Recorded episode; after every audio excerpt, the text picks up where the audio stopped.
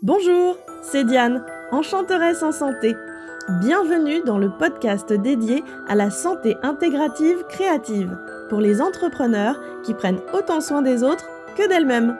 En tant qu'ostéopathe, aroma-olfactothérapeute et coach de vie pro et perso, je serai votre guide facétieuse et enjouée. Je vous invite chaque semaine à explorer et voyager à mes côtés. Nous irons à la découverte de nouvelles contrées au cœur desquels il fait bon vivre et oser se réaliser.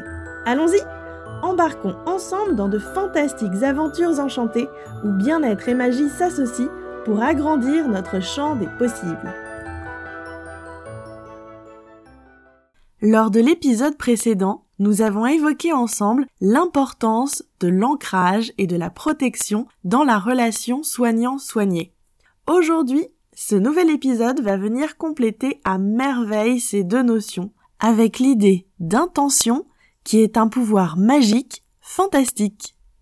L'intention est selon moi la couleur que nous donnons, le petit supplément d'âme, ce que nous insufflons à nos choix, nos actions et nos inactions. Il s'agit de l'objectif intérieur que nous visons.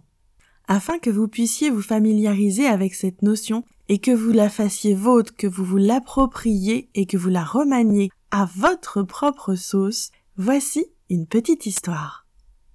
Plongeons-nous dans les aventures de la Grèce antique et métamorphosons-nous en petites souris pour épier les activités d'une déesse mythique, Diane chasseresse, partie avec son arc et ses flèches dans la forêt un peu perdue dans ses pensées, elle entend soudain un bruissement dans un feuillage non lointain.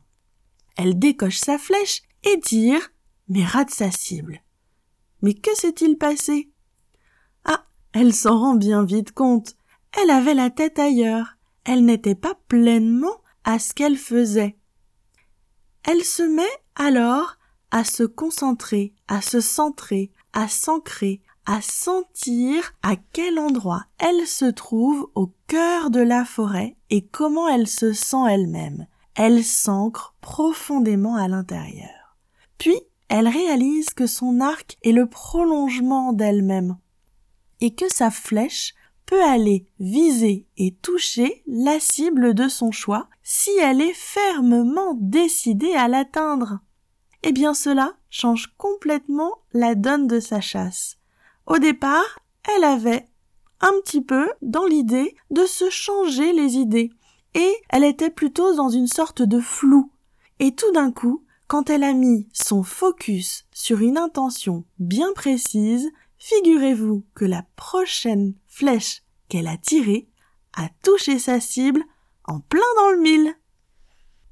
Avec ce récit, vous pouvez saisir à quel point l'intention est en quelque sorte l'ingrédient magique qui donne la petite touche finale à vos propres recettes et qui la personnalise vraiment. C'est grâce à notre intention que nous pouvons amener quelque chose de vraiment ultra spécifique et personnel à ce que nous faisons. C'est en nous référant à celle-ci que nous pouvons nous assurer de nos choix et de la justesse de nos actions, afin d'atteindre le but que nous nous fixons dans nos objectifs. Mais pour cela, il faut bien évidemment partir de soi et bien se connaître. Donc en prérequis, travailler son ancrage et ensuite se projeter avec une intention que l'on décide par soi-même dont on a vraiment conscience.